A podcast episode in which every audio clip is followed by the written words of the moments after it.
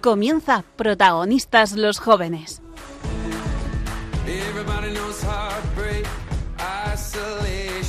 Hoy nos acompaña el equipo de cursillos de cristiandad.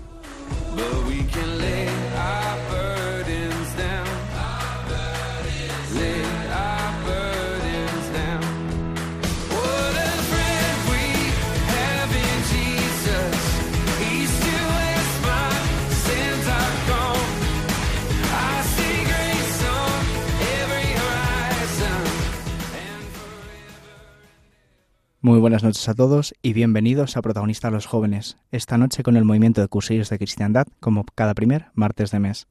Yo soy Juan Rivas, vuestro locutor para esta hora de la noche, y como siempre me acompaña Paula Sánchez en el cuadro de mandos. Hoy tenemos un invitado que desde luego no nos va a dejar indiferentes, así que no os perdéis Protagonistas los Jóvenes con cursillos de cristiandad, ahora en Radio María.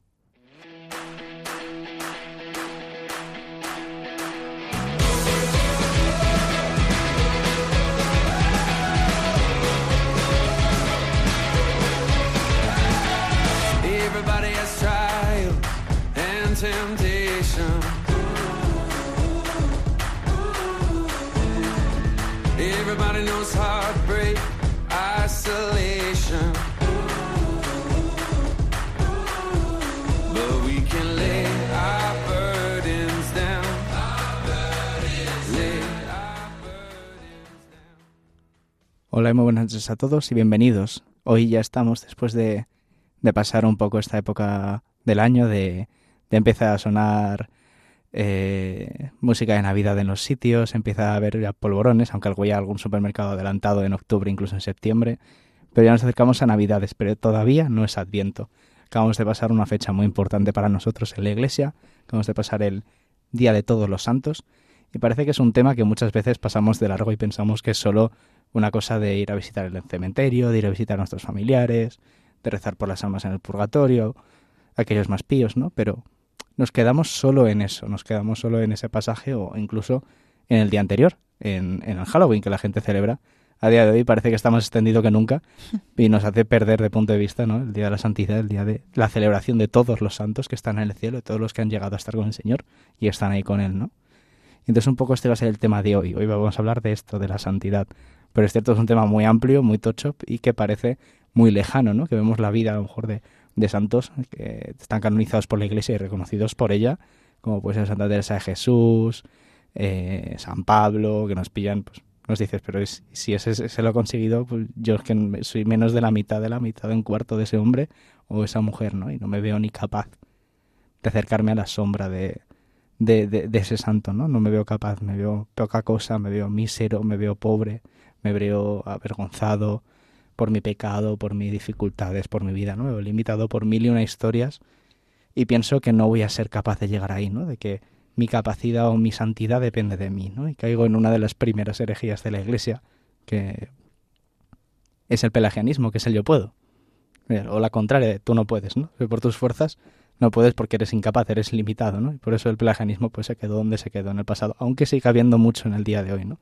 Esto de las autoayudas, de esto que tú puedes, con tus fuerzas, con tu energía, tú puedes, ¿no? Tú puedes levantarte a las 4 de la mañana, tú puedes madrugar, tú puedes trabajar, con tus fuerzas puedes conseguir lo que te propongas, ¿no?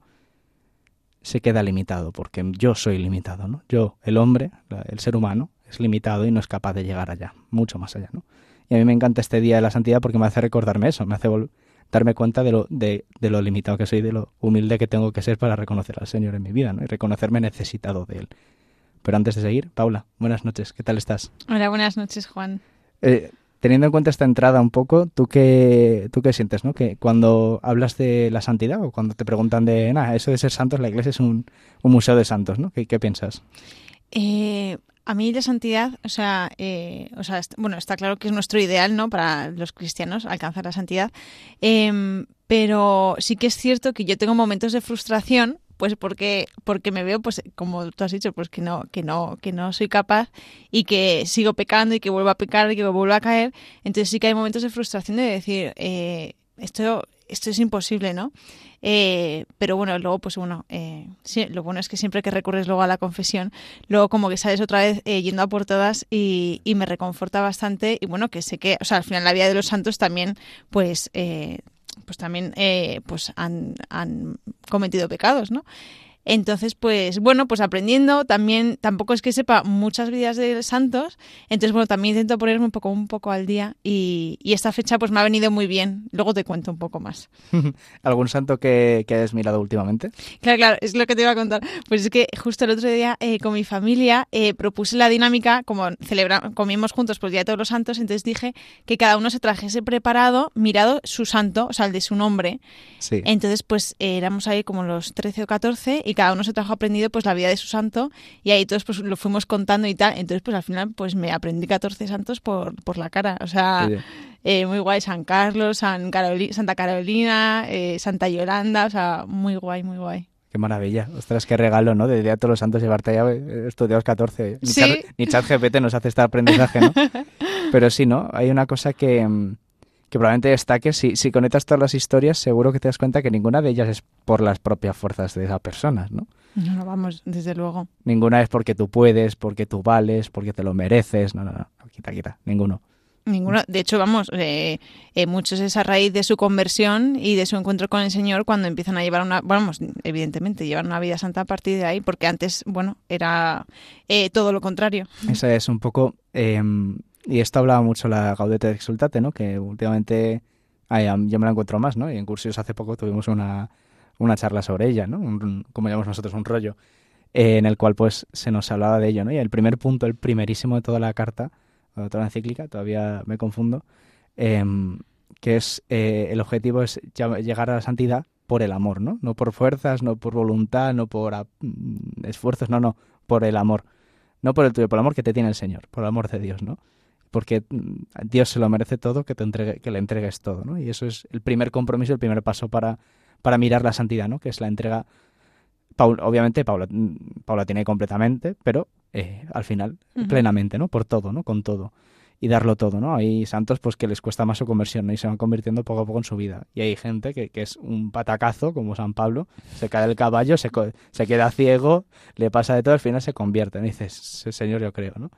Eh, pues da igual la historia de conversión de cada uno, ¿no? El Señor se acerca perfectamente a cada uno de nosotros por amor y para amarnos, ¿no? Y para dejarnos amar plenamente. Pero es que desde ahí nosotros estamos llamados a ser santos en nuestra vida, ¿no? Y, y no y ser santos no es eh, solo un altar de bueno de buenazos de o de gente que es súper capaz o que tiene unas capacidades de la leche. No, no, no. O sea, santos es ser testigos, ser testigos del amor de Dios, ¿no? Y ser de mensajeros de ese amor de Dios, ¿no? Y desde ahí llevarlo al resto de hombres, ¿no? Es decir, un santo puede ser desde Santa Teresa, Moisés, yo qué sé, hasta mi abuela puede ser santa, ¿sabes? O sea, pero porque la clave no está puesta en lo que tú haces, sino en proclamar el amor de Dios y ser testigo de ello en tu vida, en tu día a día, en las pocas cosas, como si es en sacar en el perro y no criticar al, del coche que se ha cruzado en tu camino, ¿sabes? Pues, pues, pues, eso ya es un acto de santidad, ¿no? Esa poquita cosa que tú haces en tu vida transforma tu corazón, ¿no? Poco a poco, como si fuera ese paraguas, ¿no? Que muchas veces se dice, ¿no? Ese paraguas que llevamos en nuestra vida abierto, que nos impide llenarnos de la, de la lluvia de la gracia, ¿no? Y empaparnos de ella ir cerrándolo para que penetre poco a poco en el corazón, y lo empape y lo encharque por completo, ¿no? Y que eso sea lo que nos embriaga nuestra vida y nos guía, ¿no? Que, que desde ahí podamos llegar al resto. ¿Y qué pasa? Que cuando uno encuentra a otro con el cual, pues pasa con las cosas más básicas, ¿no? Cuando a alguien le gusta el Madrid y encuentra a otro que le gusta el Madrid, lo siento, soy madridista, eh, pues hablan del Madrid y, encuentran un punto común, ¿no? Pues hay cosas que mueven más, ¿no? Pues por ejemplo tu pasión pues por los juegos de rol, yo que sé, o por el gimnasio, que creas esa comunidad de, de amigos de gimnasio, tal, pues ¿qué más fuerte puede unir que el amor, no? La familia, los amigos.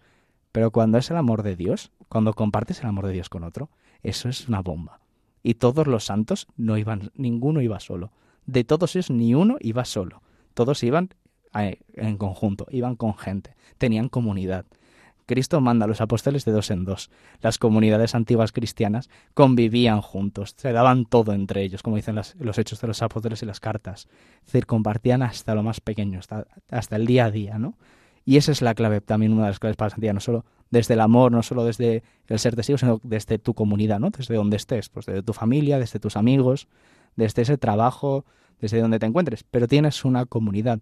No se puede vivir la fe solo, ¿no? En cursillos decimos mucho la frase de nos salvamos en racimo, pues es que es verdad, O sea, y no vemos la historia de los santos, de muchos de ellos, sea monjas y monjes, pues estaban en conventos y tenían comunidad, sea obispos, pues tenían un clero detrás y tenían una comunidad de feligreses a la que acompañar y, cuidar, o por lo que fuera, pues tienen una familia que cuidar, ¿no? Como puede ser eh, San Isidro, me da igual, tenían una comunidad de apoyo, de confianza, ¿no?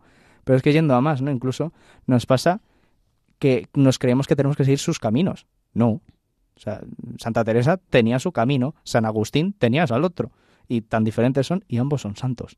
Yo estoy llamado a vivir el camino que el Señor tiene pensado para mí, para mi vida, para mi alma. Y cada camino es único, indiscutible e inigualable. Es la historia de salvación para cada uno de nosotros. Me gusta pensar de la historia del mundo, ¿no? Que a veces también se dice así, ¿no? Como el Señor es, el Señor es, eh, es el, es la, es la pluma y tú eres el pintor. Tú eres el que decide cuándo dar el trazo, pues el Señor es el que va dando esos trazos en tu vida, ¿no? Cuando tú decides pintar fuera del marco, pues no te... Es decir, cuando decides hacer lo contrario al Señor, pues pasa de cualquier cosa, pero no pintas tu historia de salvación. Pero eso también es parte del Señor, porque va manchando, va dejando huella en el cuadro, va dejando parte fuera y va marcando todo, ¿no? Es decir, hasta incluso lo que se sale de, la, de lo que podríamos decir, ¿no? El camino de santidad. Mira San Agustín, fiestero, salía de, hacía de todo y al final se encuentra, se convierte por la oración de su madre, su comunidad, se encuentra con el Señor y se acerca a Él. Y se convierte en uno de los mayores eh, eh, eh, escritores de la Iglesia, ¿no? Precisamente eso, ¿no? La historia de salvación es tan única que no se puede juzgar a nadie por lo que está haciendo, por lo que está viviendo, porque es Dios el que lo está viviendo con él, ¿no? Si lo vive cerca, si lo vive cerca de los sacramentos y de la historia de, su vida, es lo más importante, ¿no? Pero es que luego vamos a, más allá, ¿no? La Iglesia nos, es muy sabia, es nuestra madre, nos cuida y nos mima por todo este camino, no nos deja solos. Esa comunidad que hablaba antes, la iglesia es nuestra comunidad primigenia, no solo pues cursillos o da igual si eres de feta, del camino, de tu parroquia, la iglesia te cuida, te acompaña y te da herramientas para luchar contra todo. Contra el pecado, confesión. Contra la pereza, te da pues misas por la mañana, por la noche.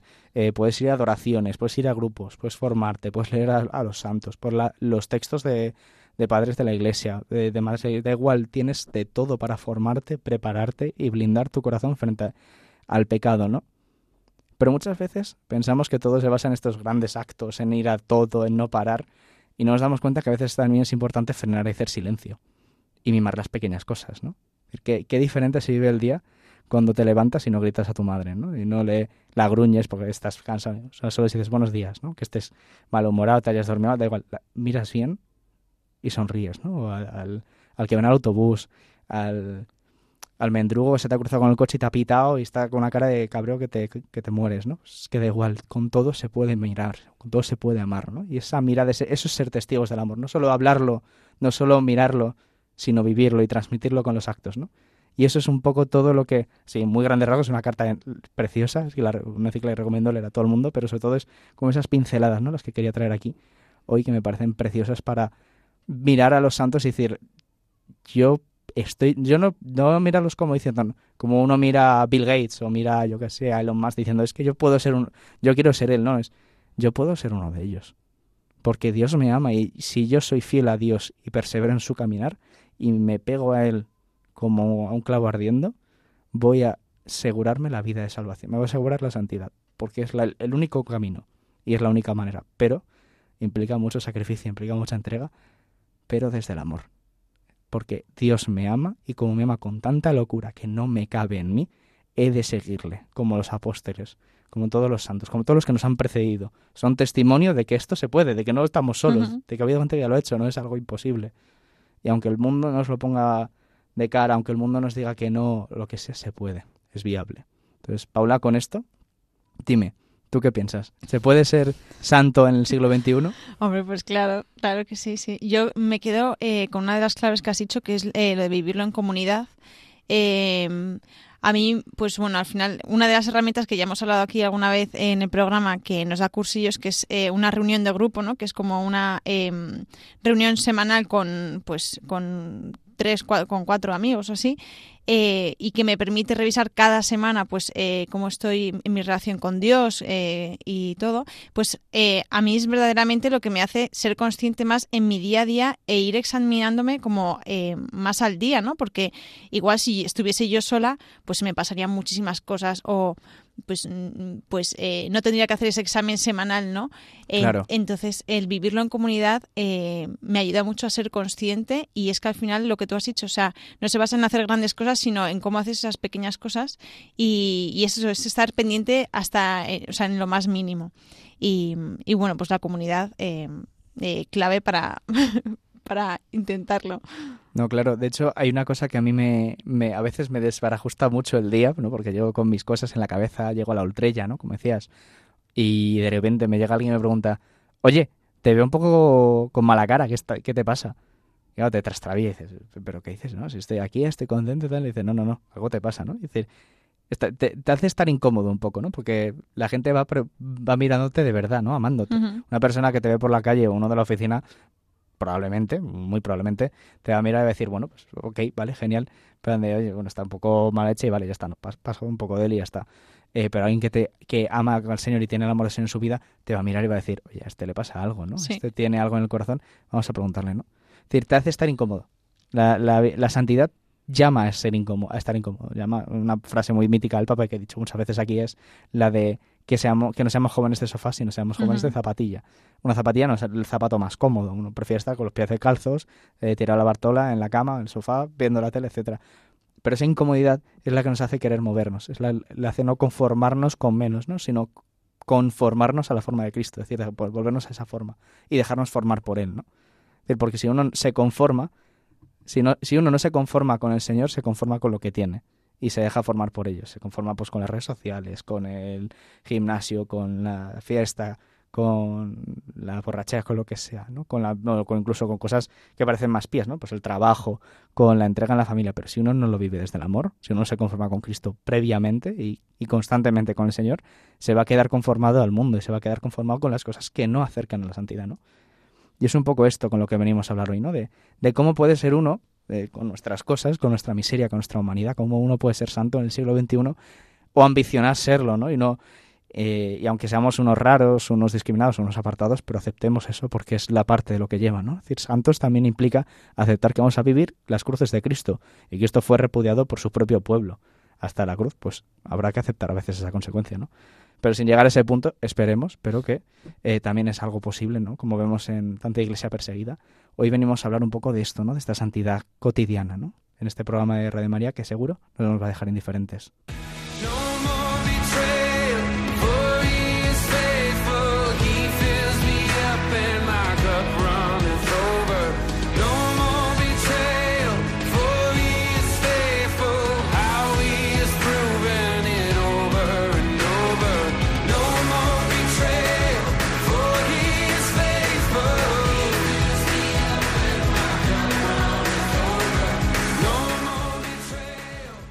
Y bueno, seguimos aquí en Protagonistas los jóvenes con cursos de cristiandad. Y como se adelantaba antes, tenemos un invitado hoy que desde luego nos va a dejar indiferentes. El testimonio, la verdad es que es un testimonio muy bonito de una persona que tiene un camino de, salvación, un camino de santidad, que, que, desde luego a mí no me dejó indiferente cuando lo conocí, que fue hace bastante tiempo, y, no por, por, él, sino por, por, su hermano, de su testimonio, ¿no? de rezar por él, de que pues estaba viviendo una vida que no, no le convenía, ¿no? pero que vio eh, vivió, o sea, su hermano quería rezar por él y quería poner a su comunidad a rezar por él, ¿no? Y, a mí ese testimonio de amor de, por su parte de su hermano a mí me conmueve mucho cuando ya le conocí en la comunidad ha sido un testimonio también de, de perseverancia, ¿no? Y de inconformismo ante la debilidad del hombre y la dificultad de la vida, ¿no? del mundo moderno. Así que sin más dilación, Andrés, bienvenido. Muchas gracias, Juan, por, por recibirme así. Bueno, con esa presentación, eh, a lo mejor la gente se, se decepciona, ¿no? Pero, pero bueno, espero que esté a la altura, así que bueno, muchas gracias por, por tenerme aquí. Mejor pedir que perdón que permiso para estas cosas. Justo. Eh, pero bueno, antes de nada, pues bueno, para que te conozca un poco, Andrés, Mateo, es tu apellido, ¿no? Para que la gente te ubique. Cuéntanos un poco tu vida, ¿no? ¿Quién, qué, qué ha hecho el Señor en tu vida y cómo, cómo te encontró, ¿no? ¿Cuándo te encontró? Em, bueno, cuando hablabas antes de San Pablo y hablabas de esa caída del caballo radical, pues lo mío fue así, ¿no? Em, yo era pues de una familia cristiana, ¿no? De esa, como esa fe heredada, ¿no? Em, e incluso hice mi cursillo de cristiandad con apenas 18 añitos. Eh, había tenido experiencias pues de eso, de Medjugorje, la JMJ de Cracovia, pues pequeños fogonazos, ¿no? Que con el tiempo siempre se apagaban. Se, yo era una persona que vivía del sentimiento y ese sentimiento se, se iba. Y, y, bueno, pues durante cuatro años hice mi cursillo, al poco tiempo me alejé de la iglesia y estuve cuatro años de calendario, desde marzo del 18 hasta marzo del 22, eh, totalmente alejado, ¿no? Y, bueno, pues lo, viviendo una vida mediocre, eh, viviendo el mundo y buscando las respuestas en el mundo, ¿no? Eh, llegó un momento en el que vivía una vida pues muy, muy desenfrenada, ¿no? Eh, pues con muchísima fiesta, saliendo, había días que me iba a mi casa a las 12 de la mañana y volvía a mi casa a las 8 de la mañana al día siguiente, ¿no? Eh, de ese desenfreno, ¿no? De, pues, lo que la gente mal romantiza, ¿no? Con fiestas, chicas, alcohol, pues no tiene nada de romántico, ¿no? Y, y eso en marzo de 2022, pues, en una de esas noches de juerga, pues eh, estuve a punto de fastidiarme la vida, ¿no? Eh, y volví a mi casa mmm, saqué a mi hermano Pablo de la cama, el, hermano del que hacías referencia, ¿no? Eh, gracias a Dios mis padres no estaban, esta historia se enteraron ya años después. Eh, le saqué de la cama literalmente y le dije, tío, me ha pasado esto, ¿no? Y mi hermano simplemente se me sentó en el salón, mi hermano Pablo, y me dijo, ¿hasta cuándo piensas huir? O sea, fue como si el Señor se hubiese sentado en mi salón, ¿no? Me dijo, ¿hasta cuándo piensas huir? Si sigues así, mmm, te vas a fastidiar la vida de verdad, ¿no? Y vas a vivir desesperado. Y pues ahí mi cabeza hizo un clic y dije, tengo que volver a la iglesia. Y el lunes siguiente mmm, fui a algo de cursos por primera vez en cuatro años, ¿no? O sea que esa fue un poco mi, a grosso modo, mi, mi caída del caballo, ¿no? Hace, pues, vamos, lo estaba pensando. Digo, si hace dos años desde ahora, o sea, en, eso, en 2021, me dices que iba a estar hablando en Radio María, digo, venga, tío, corta el rollo, corta la broma, porque, porque eso, vamos, todavía no me lo creo.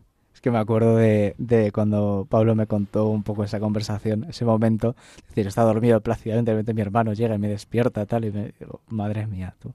Los caminos del Señor son, son imposibles de predecir, pero son maravillosos porque son los que necesitamos cada uno, ¿no? Decir, los que, ojalá, pues a veces pasa, ¿no? Hay gente en cursillos que llega con hacer cursillo con 60 años y dice, ¿por qué no lo he hecho antes, no? Bueno, pues porque el Señor ha querido que lo hicieras ahora, que es el momento, ¿no? Y, y que no hay que herniarse ni hay que preocuparse por los tiempos de Dios, ¿no? Que a veces somos unos ansiosos, que queremos todo ya, queremos ya que nos resuelva nuestras heridas, que nos sane todas nuestras culpas, que nos perdone, que nos sintamos nosotros perdonados de todos los pecados, de todas las miserias y todos los detalles que hacemos, ¿no? Y, y por eso un poco la gente la preguntaba por ahí ahora, ¿no? Tú cómo, después de toda esa vida, ¿no? Eh, ¿Cómo has llevado, ¿no? El caminar en la comunidad, cómo has llevado el dejarte amar por la comunidad y el irte abriendo a ella, ¿no? Y, y siendo testigo del amor que recibes de vuelta, ¿no? Eh, bueno, yo siempre digo que a mí la comunidad me salvó la vida y me salva la vida no de manera figurada, sino de manera literal, ¿no? Porque, pues bueno, incluso en estos dos años pues ha habido muchos momentos de verme mmm, pues otra vez cerca del abismo, ¿no? Y me salva semanalmente y me salva diariamente. O sea, yo literalmente llegué mmm, sin saber muy bien qué buscaba en la comunidad, ¿no? Simplemente dije, mmm, o me meto aquí a muerte o se acaba mi vida, ¿no? O sea, fue como literalmente un salvavidas y simplemente dejarme llevar. O sea, era un poco como... Mmm, ¿Dónde va Vicente? ¿Dónde va la gente? O sea, me decían, hoy hay esto, voy. Eh, literalmente llegué y me dijeron, en un mes es la convivencia de Pascua, apúntate, me apunto. Eh, así sucesivamente, no, convivencia de Adviento, apúntate. Eh, esta convivencia, esta convivencia, apúntate.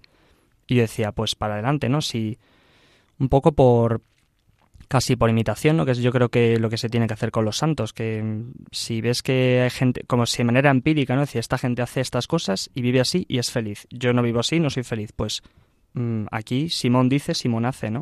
Hmm. Esa fue un poco como mi, mi primera aproximación. Yo llegaba como un extranjero, ¿no? Diciendo, yo soy aquí un alienígena que ha aterrizado en la Tierra y esta gente me tiene que enseñar a ser feliz, ¿no?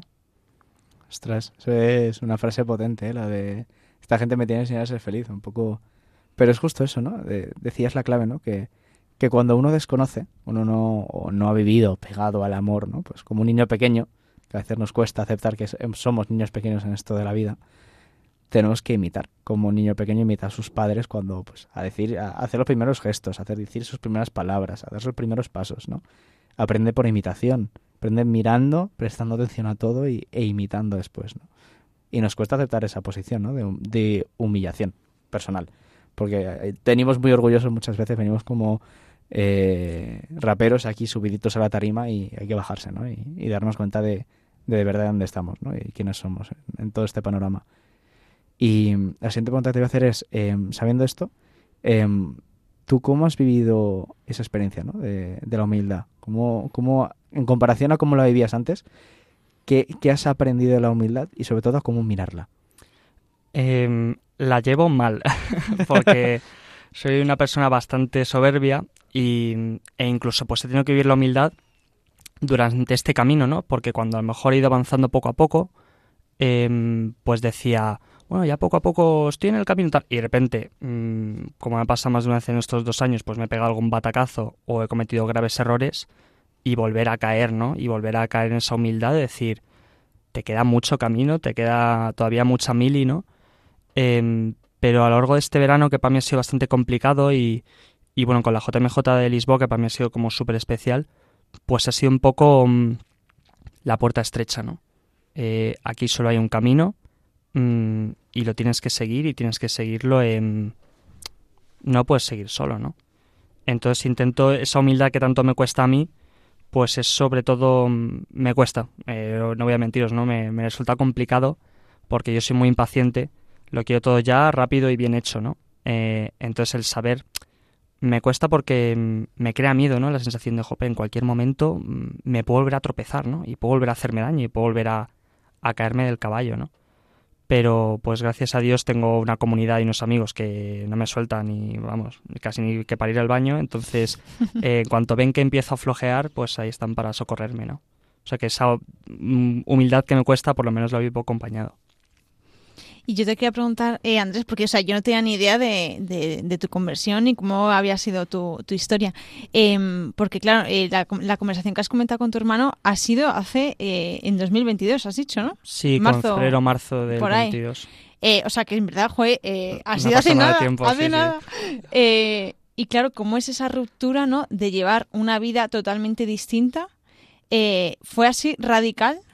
O, o, cómo es ese proceso no de dejar una pues eh, pues un, estilo de vida no y, fiarte totalmente de otra cosa no o sea fue una ruptura como total bueno hay una parte que, que es gradual en el sentido de que mmm, todavía sigo en el camino no pero hubo muchas cosas que fueron totalmente radicales no porque mmm, pues a lo mejor o sea el mes antes de esa eh, pues de esa noche o esa es que fue esa noche y al mes la Pascua de jóvenes no que fue cuando realmente mi conversión empezó. Pues es que fue sí fue muy radical. O sea hasta hace un mes estaba saliendo de esa manera desenfrenada eh, acosándome con chicas o drogándome o lo que fuera no y sí fue como muy pero incluso en eso ha seguido habiendo pasitos no pues el vivir una vida más ordenada eh, ir dando pasos en la comunidad dejar de fumar el deporte o sea había muchas cosas que también han sido pequeños pasitos uh -huh. no pero es verdad que en muchos aspectos fue como, como de 0 a 100, ¿no? O sea, lo que te digo es que me dices hace dos años que iba a estar aquí sentado y digo, eh, vamos, me habría reído, ¿sabes? O sea, que, que sí, sí, fue como muy de, de un, vamos, ese jueves no me habría imaginado que el lunes iba a estar mm, pisando una iglesia, ¿no? O en algo de cursillos, o sea que sí, sí, tuvo su parte de... Para mi familia fue bastante shock, la verdad. Wow. Sí que fue bastante mía. el hijo pródigo, ¿no? Claro, bueno, cuéntanos tu familia, claro. ¿Tu hermano cómo, cómo vivió toda esta vuelta tuya a la iglesia? Mm, quizás, de primeras quizás estaban un pelín, pelín escépticos porque yo había hecho esa especie de dramatismo de, ay, mi vida no tiene sentido, voy a la iglesia. Había pasado varias veces esos fogonazos. Uh -huh. Entonces como que primero, como, bueno, esto va a ser un fogonazo, incluso yo, ¿no? Eh, ha sido la primera vez en mi vida que he vivido la fe como de manera constante, ¿no? Sin el fogonazo. Entonces de primeras creo que, pero muy agradecidos, ¿no? O sea, mi madre, vamos, es... Mm, como la madre de San Agustín, o sea, mi madre ha rezado más por mí que, vamos, que, pa, que por nadie más, ¿no? Eh, y mi familia pues me lo dice muchas veces, Pablo me dice, tío, hay veces que te veo en cosas de cursillos, o te veo hablar, o te veo... y no me lo creo, no me lo creo, o, te veo arrastrándome para ir a misa o para no sé qué, y no me lo creo, entonces mi familia todavía creo que hay veces que no se lo cree, ¿no? Eh, pero evidentemente, pues muy agradecidos porque en toda esta, esta vida que yo os contaba, aunque hay cosas que ocultaba o intentaba mal tapar, pues son, lo vivían y, lo, y sufrían mucho, ¿no? Eh, sufrían mucho porque veían, es una persona que ves que sale de manera desenfrenada, que a lo mejor había semanas que pasaban días sin que coincidiese en casa con mis padres. Pues imagínate, eso para un padre, pues mm, choca. Entonces, bueno, pues yo creo que ellos todavía no se lo creen, yo creo, o sea que sí, muy, muy heavy. Hombre, claro, o sea, partiendo lo que dices, ¿no? Partiendo de una vida y una historia en la cual partes del polo opuesto totalmente, ¿no? Es, es, que literal es un ejemplo perfecto de la vida de San Pablo, ¿no? Pero que aún así, a diferencia de San Pablo, en cuanto se convirtió, probablemente también, que esto, claro, no lo sabemos porque no está escrito y no tenemos evidencia, pero muy probablemente también le tomó paulatinamente de empezar a leerse o escuchar lo que decían el resto de los discípulos de los apóstoles, los que decían de tal, lo que le decían de cual, lo que decían no sé dónde, para para entender y empezar a encajar todas las piezas del puzzle en su cabeza. Claro, o sea, sí, o sea, el Señor me acaba de pegar un trastocazo de la leche, pero hasta que no empiezo a integrar ese amor en mi vida, empiezo a hacerlo mío, ¿no? Y hacerme partícipe de ese amor, de que yo también le tengo que dar una respuesta, em, no empiezas a hacer eso, ¿no? Es decir, tú, como decías, ¿no? Tú tuviste fogonazos, tuviste momentos de, de picotazos de fe, de acercarte mucho al Señor, pero claro, eso es solo el momento para, vale, reorientarte y mirar para dónde hay que mirar, ¿no? Pero después de eso hay que caminar, hay que perseverar, ¿no? Y ahí es donde uno se la juega, ¿no? En el día a día, cuando uno se vuelve al mundo, vuelve a ver a sus amigos, vuelve a sus círculos, ¿no? Pues no te enfrentas igual si, si vives como después de, después de ese momento con tu hermano, ¿no? Si vives con el anhelo de tengo que cambiar, esta vida no me llena, no me satisface, ¿no? Que ahora es una frase que escucho mucha gente, escucho amigos míos y amigas mías alejados y alejadas de la iglesia, ¿no? Es decir, es que me siento, me siento que me faltan cosas, ¿no? Me siento alejado, me siento que no me siento lleno, no me llenan las cosas, no me llenan mis relaciones, no me llena el trabajo, no me llena la universidad, no me llena la fiesta, no me llena el alcohol, no me llenan las drogas, no, no me llena el sexo, no me llega nada. Se sienten insatisfechos, pero con un vacío y un aleno en el corazón de amor absoluto, ¿no? Y, y, justo lo que tú dices es cuando tu hermano en un momento que te podría haber echado la bronca de tu vida, o sea, y te podría haber cantado las 40 con razón probablemente, ¿no? En gran medida, lo único que te dice es ¿cuándo vas a dejar de huir, no? Es una persona que te mira y ve una persona que tiene miedo, que huye, que no quiere estar ahí y que no sabe qué hacer, ¿no? Y esa respuesta es alguien que te ama. Y esa mirada de amor es la que te convierte primero, ¿no? Es la que te decir, oye, pues esto no es.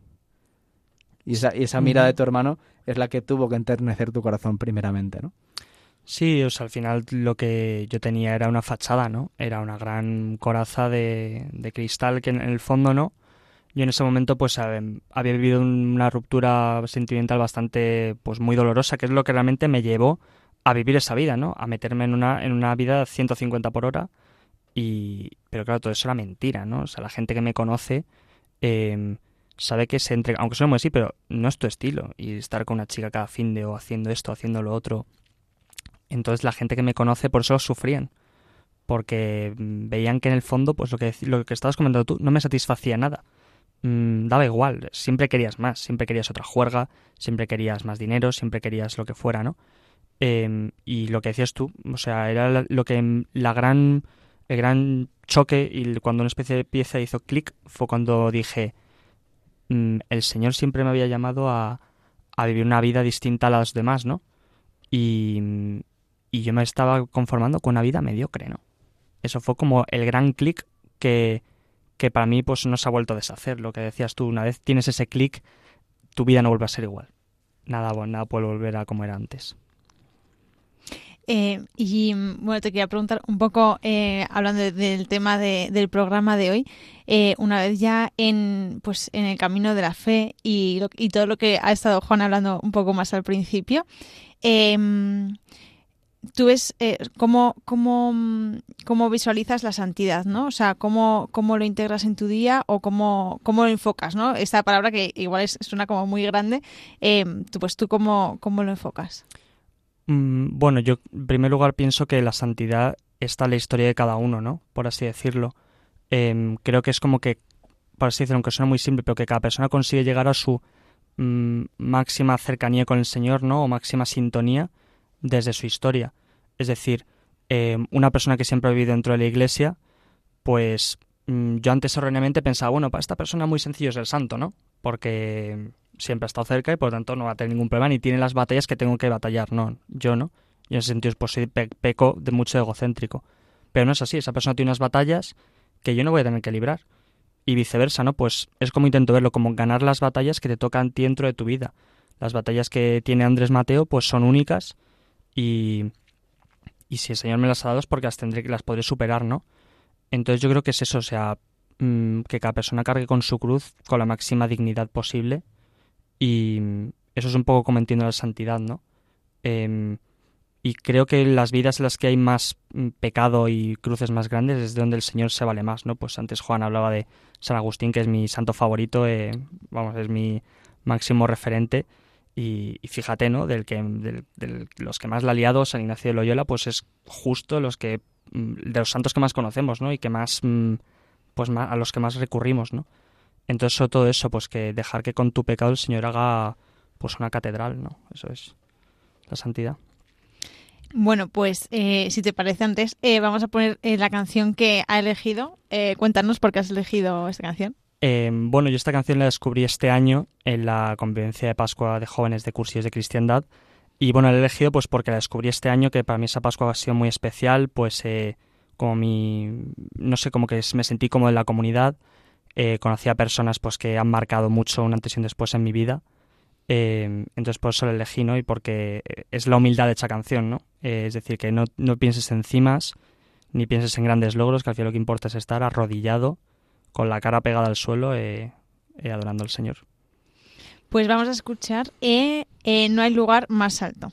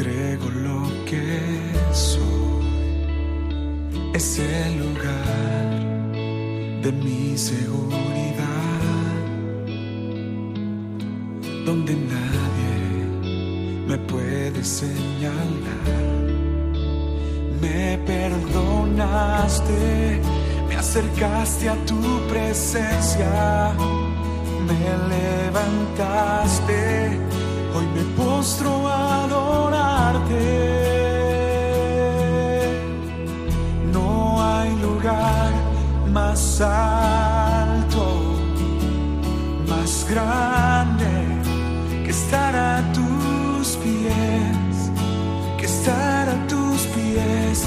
No hay lugar más alto, más grande que estar a tus pies, que estar a tus pies. Cristina Clario.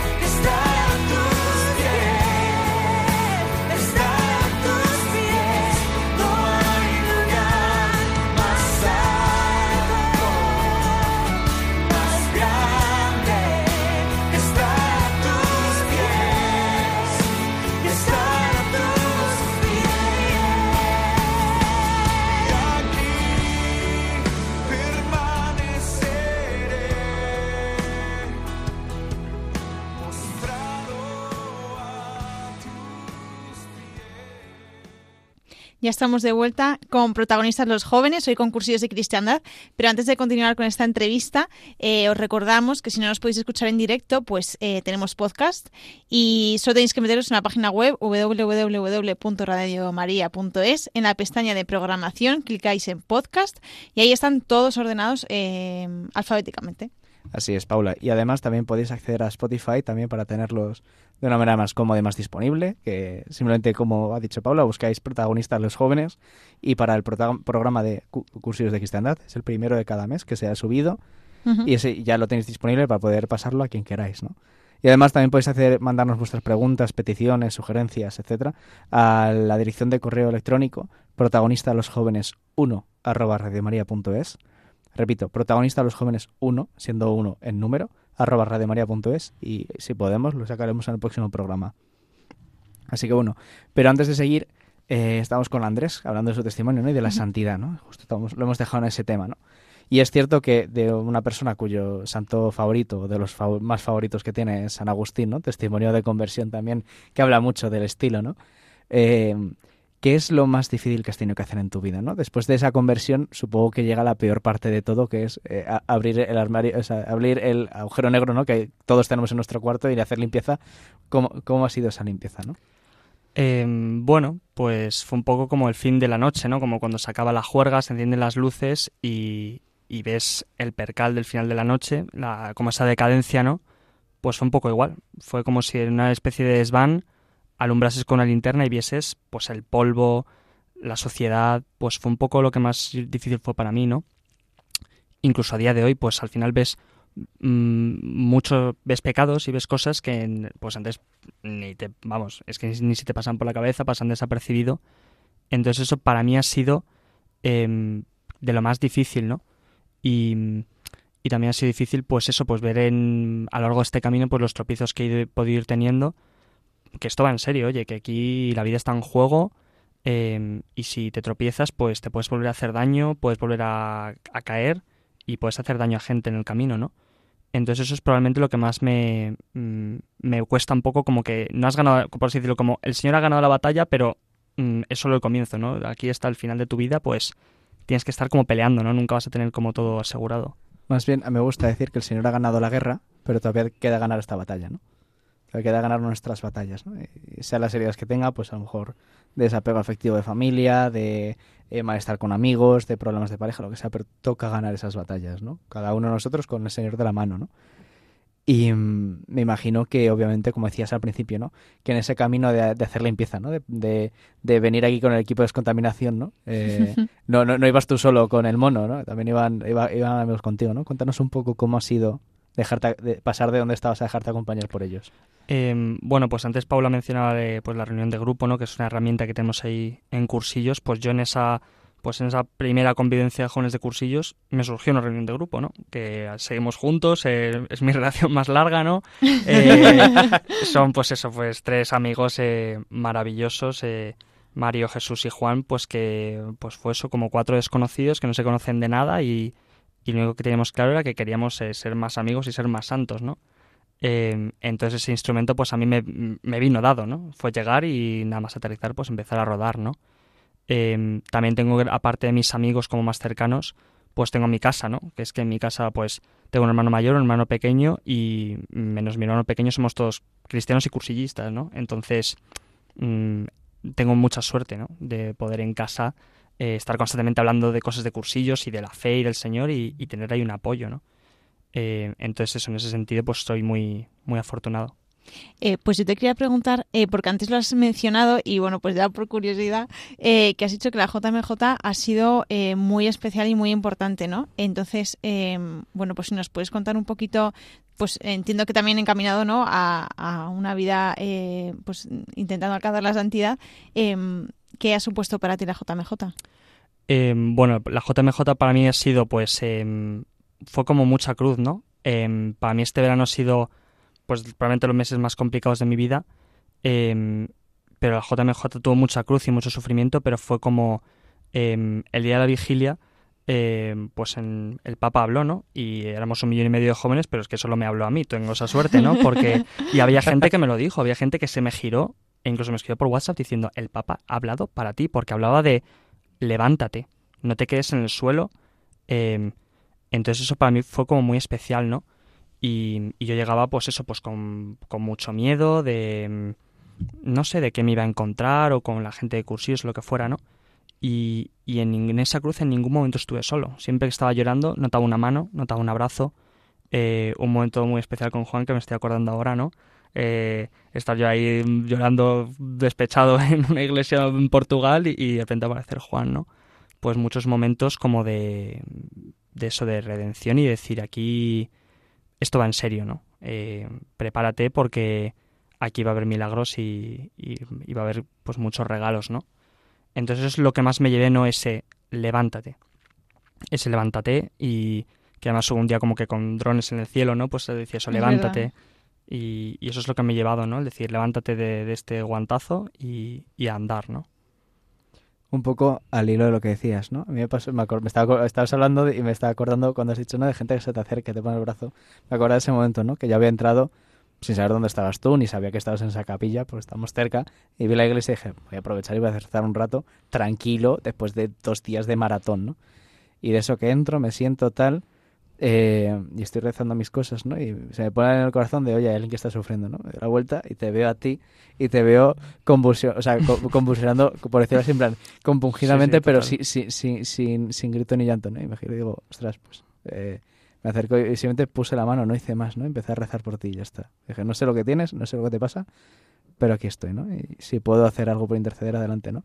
Y a mí eso me ayudó mucho a darme cuenta de que también la santidad hoy en día como decía al principio del programa, se trata de esas pequeñas cosas, ¿no? De, de mirar al mundo con los ojos del Señor y que Él ame a través de ti, ¿no? Es decir, que, que yo me vea libre del protagonismo. A mí me da igual si era yo, si, si no sé, el programa, si lo cuentas o no, me, me, da exactamente lo mismo, ¿no? Pero yo sé que en ese momento para ti el Señor está hablando a través de mí. Aunque yo no te dijese casi nada y yo no te entendiese lo que decías porque estabas con mocos. No pasa nada. El Señor hablaba a través de ti para mi corazón y para mi alma. Y el Señor ha hablado a través de mis acciones para ti. Y eso es un regalo que el Señor nos dio a los dos, ¿no?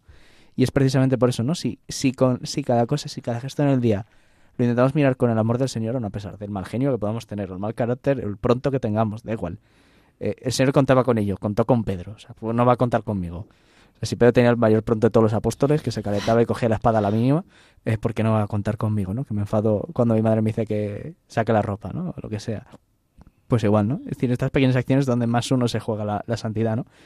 Y me contaba un sacerdote una vez, eh, a modo de anécdota, me hizo muchísima gracia, de las confesiones que tenían con unas monjitas, ¿no? De un convento. Y decía que ellas se confesaban de no arrodillarse con todo el... Eh, con toda la emoción y con todo el sentimiento que tiene que tener ese gesto, ¿no? Y que se eh, confesaban por no mirar a la hostia consagrada con toda la pasión y con toda la ternura.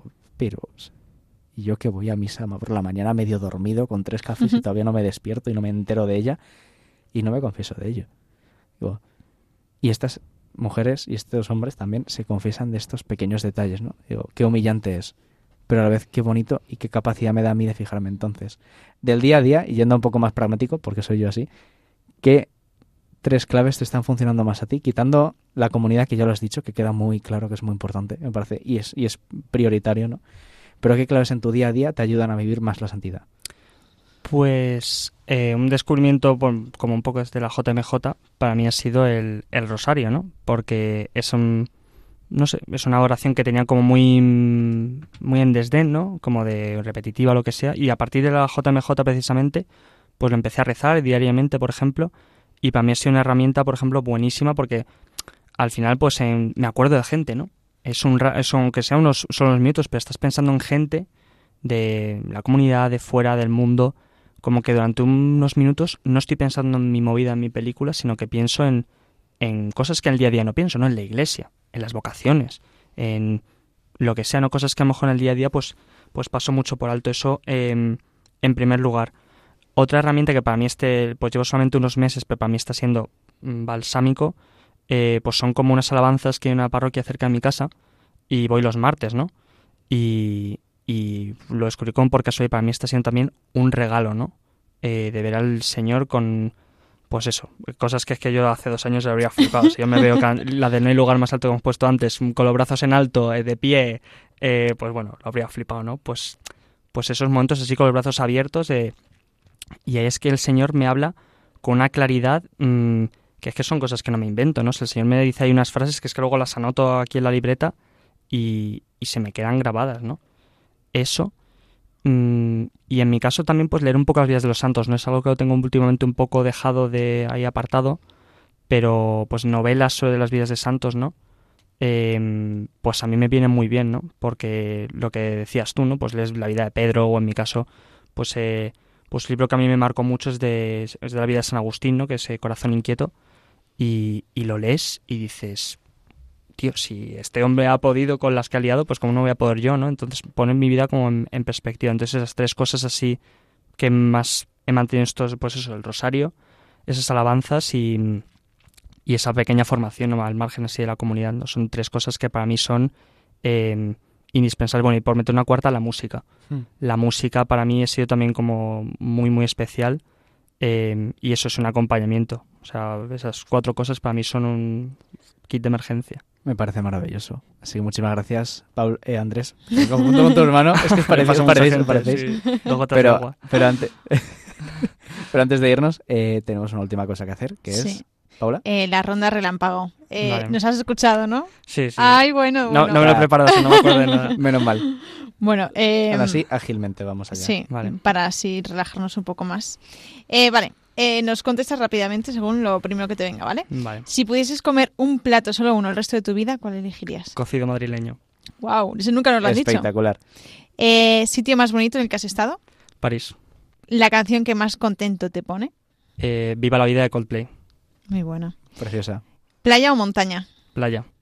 ¿Tortilla con o sin cebolla? Con cebolla, por favor. Bien. Siempre. Cuando vas a un bar, ¿qué te pides? Mm, una tónica. Oh. Em, ¿Cuál es el santo al que más devoción tienes? Bueno, Sí, ya. a la val- Ha ha quedado ahí. San Agustín, por supuesto. Siempre. Eh, ¿Última peli que has visto o serie?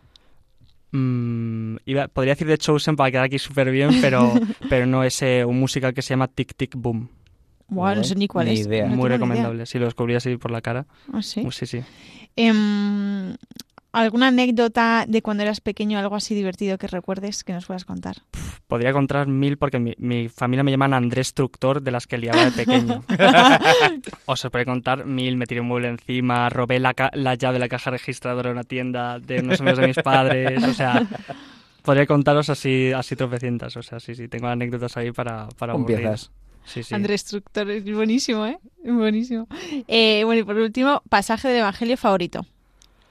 Mm, A uno que te guste mucho. eh, creo que es de un salmo que es Guíame Señor por el camino eterno. Es Sí. una frase que me repito a mí mismo muchas veces. No sabría de qué salmo es, no tengo ni idea, pero la descubrí hace muchos años y me la repito en los momentos de dificultades esa frase. Guíame Señor por el camino eterno. Ujú. Pues muchísimas gracias. Ahora sí que sí, Andrés. Hasta aquí la entrevista de hoy. Gracias Hasta a aquí vosotros. este rato. Muchas gracias, Andrés. Muchas gracias por tu sí, por tu perseverancia, porque es un testimonio muy bonito de, de- de camino de santidad, de cómo el Señor poco a poco va, va haciendo rectos renglones torcidos, ¿no? Eh, y va, va alucinándonos, ¿no? Como nos va amando y nos va, va permitiendo amarnos más y amar más al resto, ¿no? Así que gracias por todo. Gracias a sí. vosotros. Gracias, Paula, como siempre, por tu sí, por tu entrega y al cuadro de mandos Gracias a ti, Juan. que, que a mí me alucina cómo lo controlas, así que nada, muchísimas gracias. Y gracias a vosotros, queridos oyentes, gracias por estar ahí siempre, y gracias por acompañarnos siempre, siempre a través del, del otro lado de la llamada, del otro lado de este eh, el pequeño espacio que tenemos aquí en Radio María, de colores.